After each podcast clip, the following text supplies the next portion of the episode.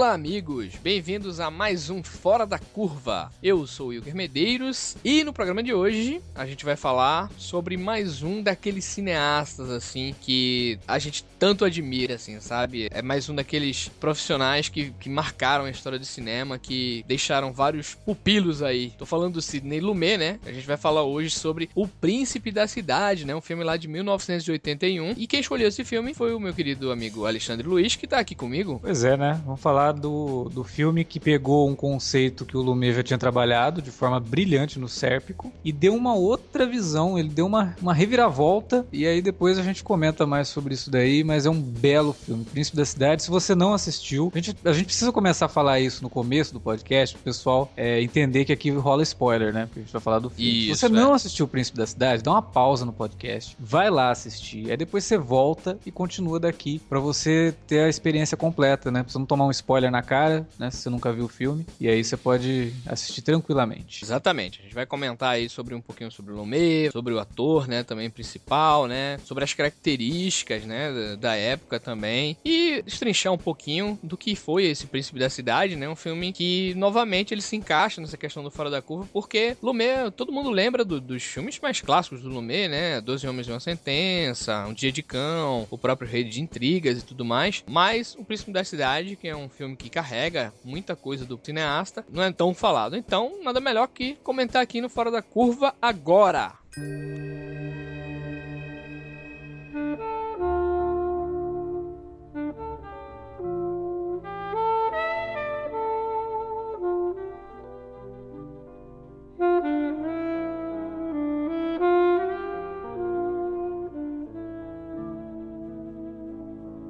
Vamos lá, então. O Príncipe da Cidade, né? Prince of the City. Foi lançado aí em 1981, né, Alex? Isso aí. Por aí, em agosto, né? 21 de agosto de 1981. Coincidentemente, essa semana, né? Vai completar. É. 30 e 34 anos, né? Mas, um filme que me deixou curioso, eu ainda não tinha visto eu vi para gravar. E ele me deixou intrigado porque é um filme que ele aborda o que o Lumet já tinha feito no próprio Sérpico, né? Essa questão da corrupção, de você ser uma pessoa honesta, só que de uma maneira ainda mais elegante, assim, uma, de uma maneira mais contundente e ampla de um modo geral, sabe? Eu acho que aqui ele dá uma outra, uma outra visão, né? Eu acho que o Sérpico é um filme mais pessoal e o Príncipe da Cidade é um filme mais, assim, é, analisando num todo, né? A cidade outros, e outras pessoas sendo melhor desenvolvidas desenvolvidas. Mas por que, Alex, tu trouxe aqui pro Fora da Curva esse filme? O que te fez, assim, querer comentar, além do fato de ser um, um, filme do Lumet, né? É, eu acho que isso que você falou é um dos principais fatos, assim, que esse filme tem me chamado muita atenção. Porque, e até depois, lendo sobre o filme, eu fui descobrir que era essa mesma intenção do próprio Lumet. Que ele ficou um pouco incomodado com a forma como ele tratou os policiais no SERP, né? Que ele tratou os policiais no SERP de uma, uma forma muito bidimensional, né? E ele queria deixar o troço um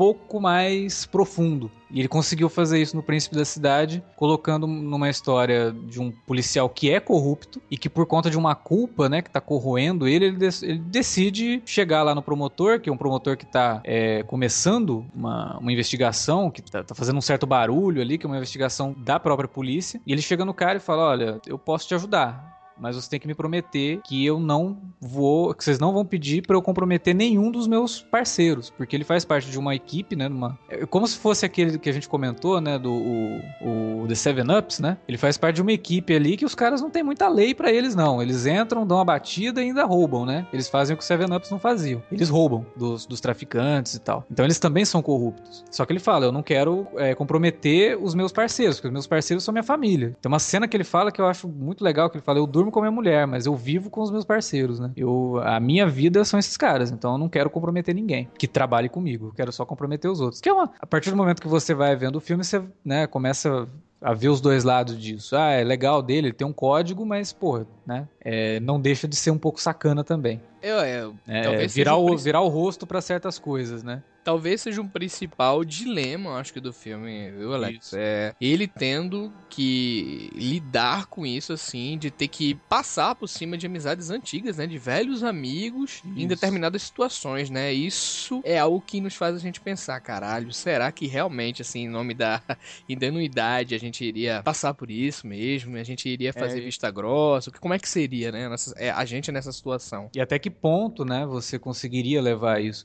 E o que eu acho legal é que quando ele começa, ele até surge assim, meio que, porra, de novo, né? Eu já vi isso no Sérpico, ele vai repetir aqui. Só que aí, conforme o filme vai passando, ele vai aprofundando mais nos personagens, você vai vendo que a, a trama toda é muito mais complexa, porque envolve os promotores, envolve advogados, envolve o FBI, né? Envolve o Ministério Público. E aí o troço começa a ficar muito grande e você começa a ver que, cara, Não, é, é um passando por cima do outro até chegar ao ponto dos caras quererem ferrar com, com o cara que tava denunciando tudo. Não, cara, é, é, assim? ficou tanta ramificação no filme, ficou tão grande assim a explanação de várias vertentes, né? Dentro da, do poder judiciário e político e tudo mais, que no final do filme, cara, nas resoluções, ele divide o filme em três partes, praticamente, entendeu? Uhum. Uhum. E tem a primeira resolução, tem a segunda e tem a terceira, né? Os três julgamentos, sabe? Assim, caralho, Sim. você fica. É porque realmente ele foi mais a fundo nesse, nesse quesito, entendeu? Não é um, algo brasileiro, né? Algo que a gente tá acostumado, assim, a essa, esse ponto de vista mais ortodoxo, né? Que, que a gente vê da, da política, mas é muito semelhante aqui, entendeu? Sim. É, sim. A, gente, a gente pode ver aqui que, que o problema que muita gente às vezes pega alguém, né? Um grupo e coloca como principal culpado ou, aponta isso,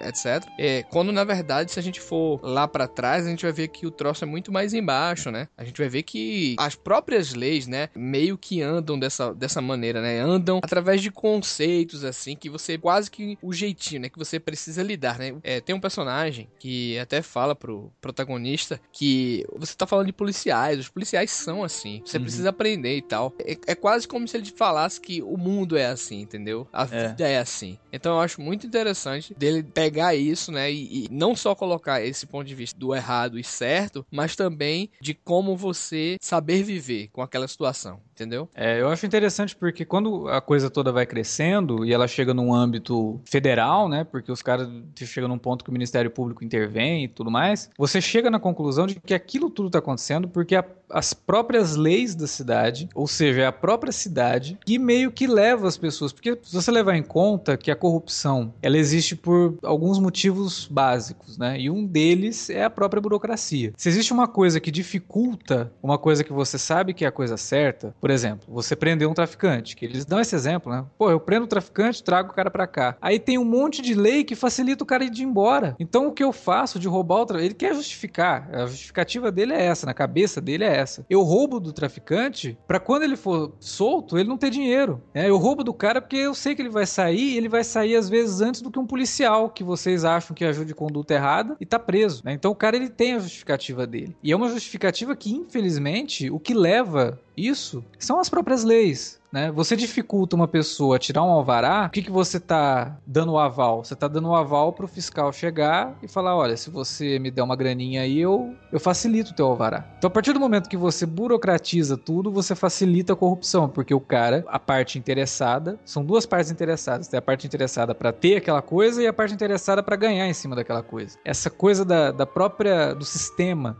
da cidade, né, favorecer com que os policiais sejam corruptos. Eles estão certos? É lógico que eles não estão certos. Por isso que é corrupção, eles não estão certos. Eu não estou querendo dizer assim, ah, mas isso acontece por causa disso, então é justificável. Não, não é justificável. Mas na cabeça desses caras é, né? Então o, o que o Lumet faz, ele faz muito bem nesse, nesse sentido, é mostrar que o cara não é corrupto porque ele é corrupto, né? Como ele às vezes acontecia no Sérpico. É mostrar que ele é corrupto porque ele não deixa de ser fruto de uma sociedade corrupta, de uma lei falha, né, que coloca empecilho para um monte de coisa que deveria estar tá na cara, né, deveria ser. E aí acontece isso, né? E, e como o personagem do Tret Williams, né, que é o, o, personagem principal, ele ele entra num dilema moral, que ele entrou na, na polícia para servir, ele fala, eu entrei na polícia para fazer o bem, né? E até pouco tempo eu achava que eu tava fazendo a coisa certa. Só que eu tô vendo que eu não tô fazendo a coisa certa. Eu, eu tô roubando, né? E o meu irmão percebeu que eu tô roubando, meu pai já percebeu que eu tô roubando, então a consciência pesou. Ele sabe que ele tá fazendo a coisa errada. Existe, ele resolve denunciar. E existe desses, Alex? O que é que tu acha, assim?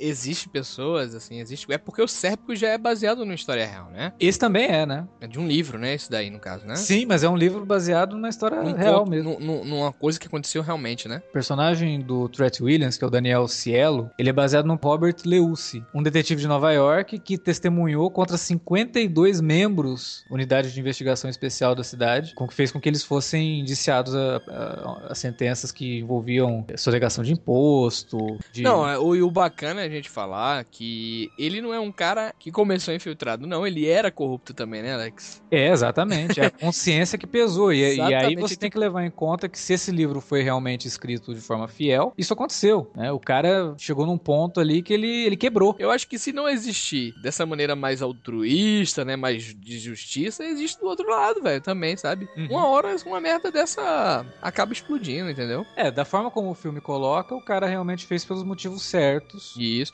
Né, Não, tanto de- é que de- de depois ele começa a dar palestras e isso. E é, come- começa a ser mal visto, né, pelos próprios colegas por conta de tudo que ele faz. É, tem uma- umas curiosidades sobre essa, essa questão dele ter sido baseado em fatos, né? Que lá pelas tantas do filme, depois da metade do filme, aparece advogado que começa a ajudar o, o personagem do Tret Williams, né? Que é, o- é um advogado, um cabeludinho e tal, que ele aparece ali. E depois, assim, que ele já tá muito desacorçoado com o pessoal, com os federais, com o FBI, que ele percebe que não tem amigos ali. Os amigos deles eram os policiais que ele agora traiu, né? E que não querem mais ver o, Danny pintado nem de ouro. E os caras que ele botou muita fé, que eram os caras do FBI, meio que começam a abandonar ele. Então o personagem que começa o filme chega num ponto que fala: Ó, oh, ser transferido, então não, não vou mais cuidar do teu caso. Aí o, outro cara que entra também, ó, oh, ser transferido, e ele começa a ficar meio perdido. Fala: Cara, não tenho amigos aqui, né? Eu só sou uma testemunha. E aí tem um jovem advogado que meio que se interessa por ele, e aquele cara que é, até vai com ele, chega num ponto ali que ele,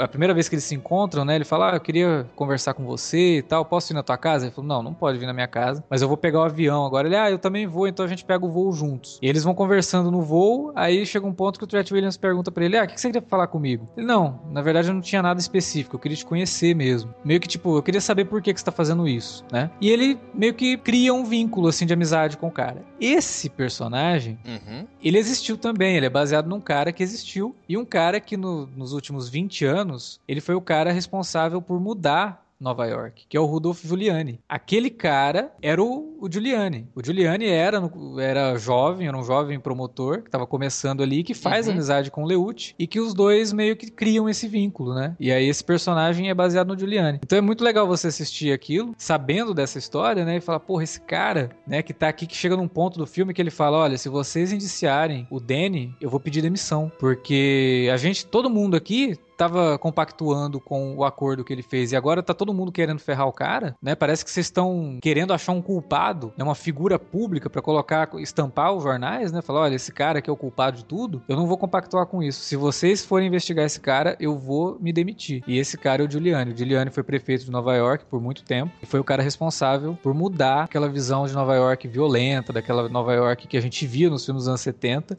e que hoje já tá bem diferente, né? O cara revitalizou o Central Park, Por mudar Hell's Kitchen. o cara, né, acabou com aquela visão de Hell's Kitchen que a gente tinha lá do- dos quadrinhos do, do Demolidor do Frank Miller, né? Hell's Kitchen hoje nem chama mais Hell's Kitchen, mudou o nome, né? Então o Giuliani é um cara, é uma figura assim que é, os nova-iorquinos têm o cara no, no pedestal, assim, por ter mudado realmente. E provavelmente é porque a gente também não, não tá muito ligado no que acontece ali naquela época, das figuras políticas que tinha ali naquela época e até de figuras policiais também. Sim. É, vi comentários que muitos daqueles personagens eram alegorias, cara, de políticos da época, de Sim, com certeza. pessoas da época, assim. Não, todos eles são baseados em alguém que existiu. E, obviamente, o cara que escreveu o livro, ele deu uma exagerada. E o cara que escreveu o roteiro e o Lumet também, olha, esse personagem ele precisa representar isso, né? Esse personagem ele precisa representar aquilo. Então dá aquela exagerada de até chegar num ponto que aí eu acho que o Lumet falha um pouco, ele foi um pouco criticado por isso no filme, que chega num ponto que aí ele transforma o sistema no vilão, sabe? Ele, você olha, caralho, né? É, não, tem. É como esse cara que eu falei do, dos policiais, que ele diz, né, que não, é policial, o policial é mal, cara, não sei o que e tal. Ele, ele é bem encarado como uma figura caricata, entendeu? Isso, Parece exatamente. que ele tá ali. A intenção dele realmente é fazer o mal, literalmente falando, entendeu? Uhum. Destruir algo. Ele é realmente colocado como uma figura vilanesca mesmo. E aí depois, e- e bem no terceiro ato, você acaba ficando um pouco com dó dos policiais corruptos, sabe? Por isso, assim, o Lumet foi um pouco criticado. Eu acho que ele quis tanto se redimir com os policiais de Nova York por conta do Sérpico, que ele meio que exagerou um pouquinho, pesou um pouco a mão ali na hora de, de prender os caras, e aí você fala, você sente pelos policiais, sabe? Você não deveria sentir, os caras são corruptos, eles roubaram, né? E, e nada muda isso.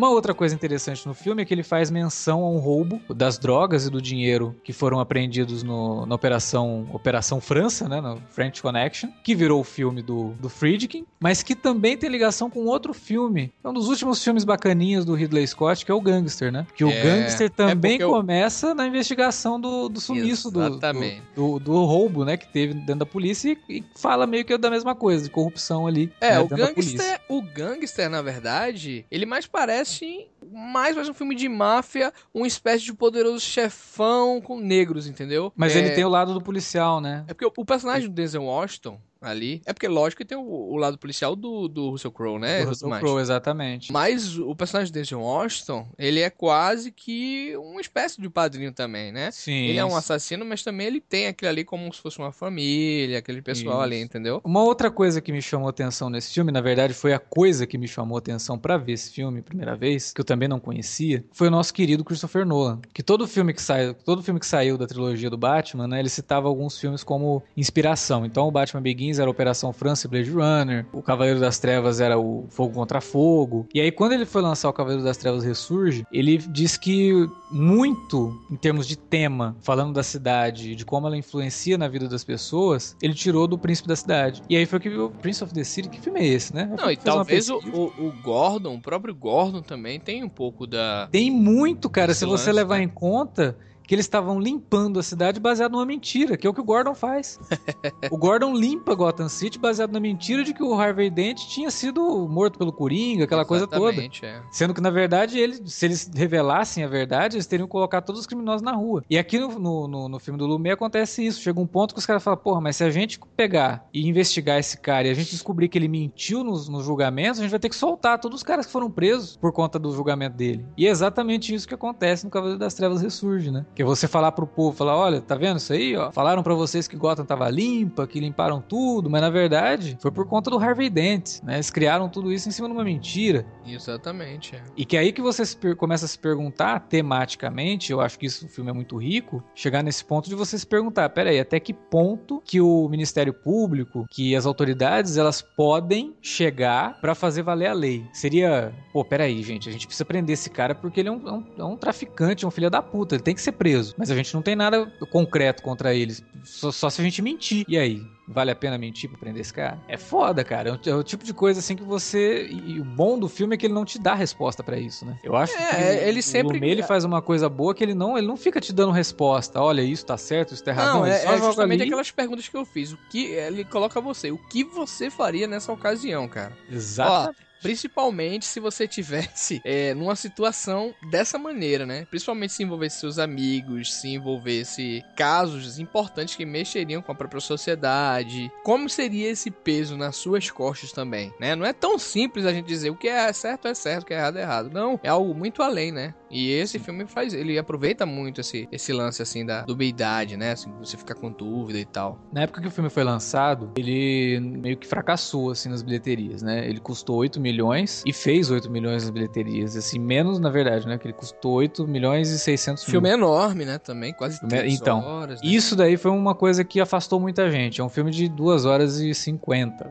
Mas eu não sei, cara, também se, se necessitava de tanto tempo, né? É, ele, ele, ele exagerou um pouco, né? Tem muito personagem. É um filme que você tem que prestar atenção nos nomes, porque chega um momento que ele começa a falar o nome de um monte de gente, e aí você começa a falar, cara, quem é esse cara? Né? E ligar todos esses caras, assim, é uma uma coisa trabalhosa, tem que prestar atenção no filme. Agora, uma coisa que chama muita atenção é o Tret Williams. Né, que é o protagonista, vive o personagem que é o policial, né, Daniel, Daniel Cielo, que faz a melhor interpretação da carreira dele disparado, assim. E que é até uma pena que de, logo depois desse filme ele só foi fazer lá Era Uma Vez na América, teve um grande destaque e depois foi pra televisão, cara. Tipo, o cara não, não rendeu, né? Infelizmente não rendeu. E o filme todo é o Tret Williams ali dando o máximo que ele pode para mostrar o quão perturbado o personagem dele vai ficando ao longo da história, assim. Chega num momento que o cara fica totalmente maluco mesmo, cara. Ele, ele começa a ficar paranoico. E o Lumet é. tem muito de dar aqueles close na, no rosto dele e ficar uhum. um tempo em silêncio, assim. Ele meio que sem saber o que fazer, sabe? Tem, tem essas, essa característica e tal. Pô, tem uma hora lá que, logo no finalzinho, né? Quando ele já tá indo pros finalmente, assim, de decidir se ele vai ser julgado ou não, né? Que ele tá na casa dele conversando com a mulher dele, ele tá super inquieto, cara, com a perna, se a perna dele não, não para. E ele tá suando, né? Ele não tá aguentando de ansiedade. O cara tá à beira de, de um ataque de nervos mesmo. Assim, ele tá à beira de ser quebrado. Tanto que o cara pergunta: ah, você veio depois aqui, você tomou algum remédio, alguma coisa? Ele tomou Valium, tomou três Valium. sabe? Foda. O cara tá totalmente pirado porque ele sabe que a polícia não gosta mais dele e que a polícia é corrupta, que a polícia que não presta e a cabeça dele tá prêmio, né? Então é, é muito complexo, cara. É uma puta história, muito bem contada e com um elenco que, além de ser gigantesco, né? É um elenco que convence bastante. Tem algumas participações bem pontuais, né? Tem o, o Lance Henriksen, novinho, né? É, fazendo um dos dos promotores públicos. Isso, isso.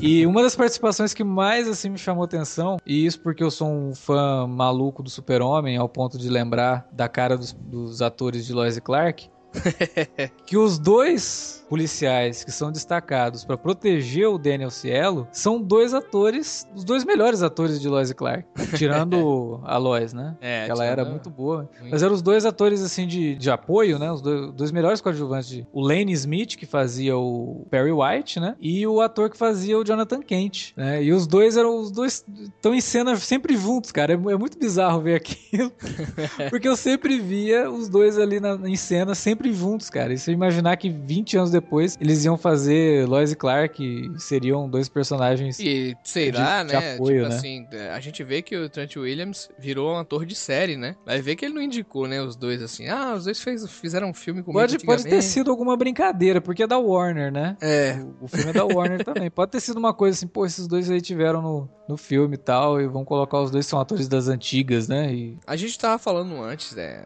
em off e tal, em relação ao ponto de vista visual, né, a estética, aquele tom de cinza e tudo mais. E eu tava vendo aqui o, o diretor de fotografia, Andrzej Bart Wolfken, e, e, ele fez, assim, muitos filmes, assim, tipo O Veredito, entendeu? Também uhum. que, tem, que tem essa pegada mais política também, né, de, de investigação e tudo mais. É um diretor polonês, né, um diretor de fotografia polonês. Isso. E fez também depois Velocidade Máxima, fez alguns, alguns filmes assim mais conhecidos também. E dirigiu, né? Dirigiu.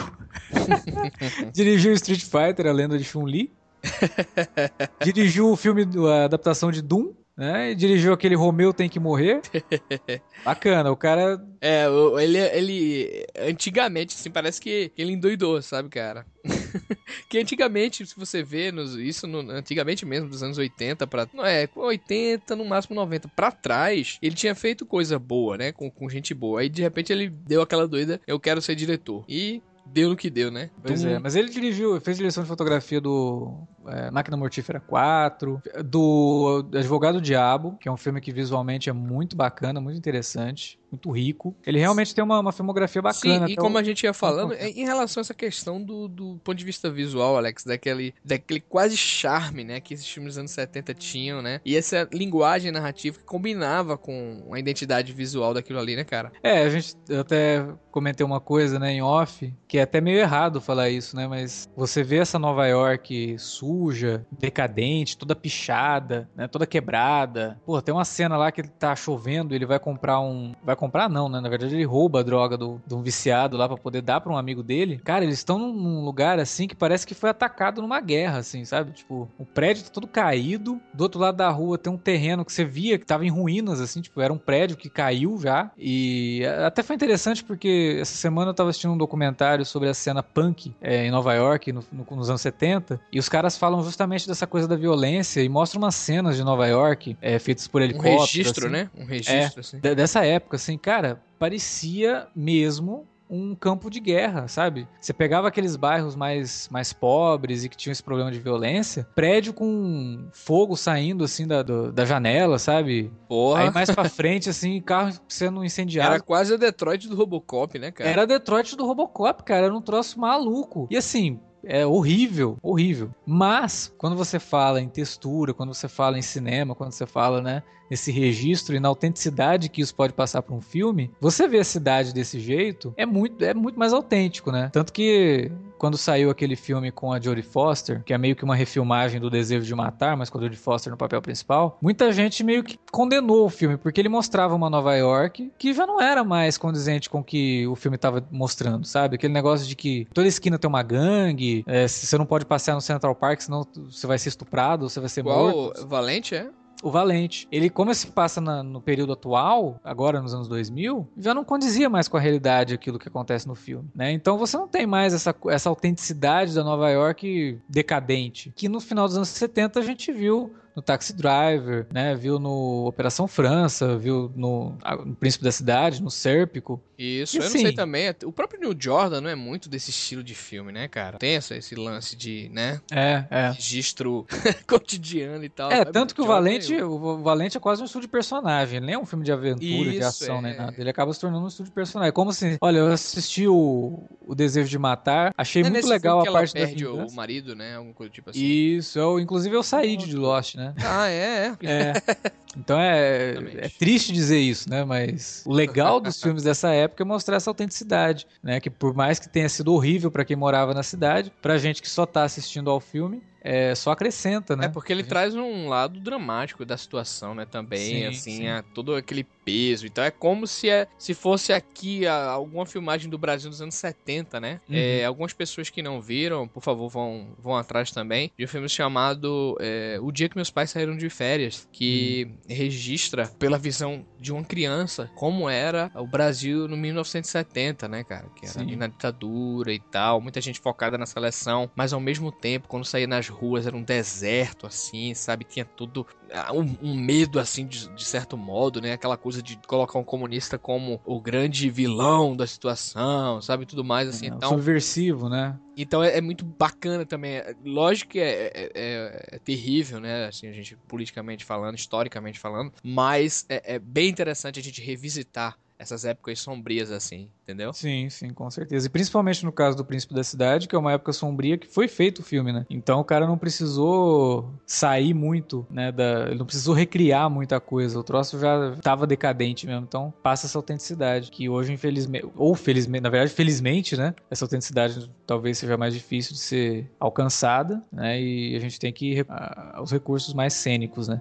Agora, você falou a questão do Brasil, eu acho que se você pegar um filme como Tropa de Elite 2, por exemplo, né, ele é um filme que vai te contextualizar muito bem as coisas que acontecem no Rio de Janeiro e tem muito a ver com o Príncipe da Cidade. A trajetória do Nascimento no Tropa de Elite 2 é muito, muito parecida em alguns aspectos com a trajetória do Tret Williams, né? A questão de que chegar ao ponto assim de que ele percebe que o sistema é o inimigo dele, né? Então tem muita coisa em comum e que é uma coisa que provavelmente todo mundo que entra na, na força policial e percebe que, olha, eu não quero, não quero ser desonesto, não quero ser corrupto, acaba sofrendo, né? Porque ele tá entrando num sistema que existe a corrupção, que existe o bandido, né? O, o policial que tem ligações com, com o crime e que se você não entrar na dança, você dança, né? Então, infelizmente existe essa cultura de que, olha, sempre foi assim, né? É assim que as coisas funcionam. A gente, de certa forma, traz a lei sendo fora da lei. Na cabeça deles, eles fazem isso. Mas se o sistema é assim, né? Como que a gente pode mudar? É difícil, não tem resposta pra isso, cara, infelizmente. É algo recorrente, né, cara? É algo recorrente. A gente vai pra Rússia,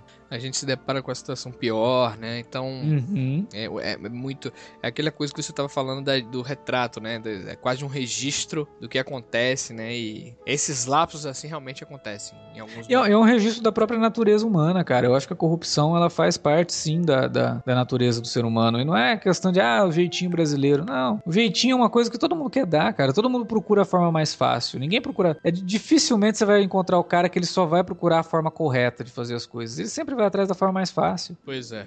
né? E infelizmente né, é assim que a banda toca. Agora é uma questão de consciência. Da onde que vai vir essa consciência? Isso, isso também é uma coisa que o filme toca bastante, porque, por exemplo, o personagem, né? O, o protagonista, o Daniel Cielo, ele é a ovelha negra da família, né? Uhum. Porque a família dele é uma família de mafiosos, cara. É, Então como é que você vai falar que o cara ele vai sair de uma família de mafiosos pra ser policial e vai ser honesto? E e uma coisa que tá acontecendo, que até o próprio Padilha deu uma entrevista recentemente, comentou sobre isso, é como que a gente perdeu a noção totalmente do que, que é grave. O cara esfaqueia o outro pra roubar uma bicicleta, velho. É uma bicicleta, cara. Então matar o cara pra roubar uma bicicleta, né? Então assim, a gente, a gente perdeu a noção de tudo, né? A gente perdeu a noção do que, que é grave, do que, que não é. Tá tudo bem, é, sempre foi assim, né? Ah, o cara morreu ali, ah, normal, cara, isso acontece todo dia. Cara, isso não é normal, não. É, então, assim, é, é muita coisa que tá enraizada, cara, que não dá pra tirar, né? E você vai tirar isso com muita educação e com gerações passando por cima de gerações. E vai demorar, isso não acontece de uma hora pra outra. Tende a piorar muito de chegar num ponto crítico e aí acontecer alguma coisa pra poder criar uma nova consciência. E isso vai ter que partir de cada um, infelizmente. Assim como parte do protagonista do Príncipe da Cidade, né? É, é a consciência dele que pesa ao ponto dele falar: não, eu vou denunciar esses caras. Se você assistiu o documentário, por exemplo, do Operação França, você vai ver que o Popeye Doyle era um grande filho da puta, cara. O cara era um pedófilo. Nossa, cara! É, ele pegava as menininhas que saíam da escola. O cara não prestava. Mas é o cara que fez a maior apreensão de drogas de Nova York do século XX, né? Então o cara virou herói. Mas era um porra louca, né? Também passava a imagem. Pelo menos o Friedkin Sim. passava a imagem. É. Apesar que o Friedkin ele nunca foi esse cara de dar cartaz a, a bonzinhos, não, né? Todo filme dele é. O cara é um maníaco, é um lunático, assim. Pelo menos É, eu acho que o- personagens, né? O Operação França, ele deixa muito claro que o Popeye Doyle não é flor que se cheire. Não é, não é. É, Porra, o, Killer- mas- o cara do Killer Joe, o protagonista do Killer Joe, o cara é um maníaco, velho. Mas se você assistir o documentário, você vai ver assim que tem umas histórias cabulosas assim do Popeye Porra. Doyle. Pode crer, eu não sabia disso não, velho. Desse lance dele. É. Diz que ele, vixe, ele ia atrás, ele tava, de, tava no, no carro dele, né, no carro da polícia. Ele viu uma menininha assim, jovenzinha, com roupa de colegial, ele ia atrás, cara. A chamada novinha, né? É novinha, hoje é novinha, né? É. Hoje é novinha. Ele ia atrás, cara. Ele era. Tinha sérios, sérias tendências é, pedófilas aí na, na índole do, do seu Popeye Doyle.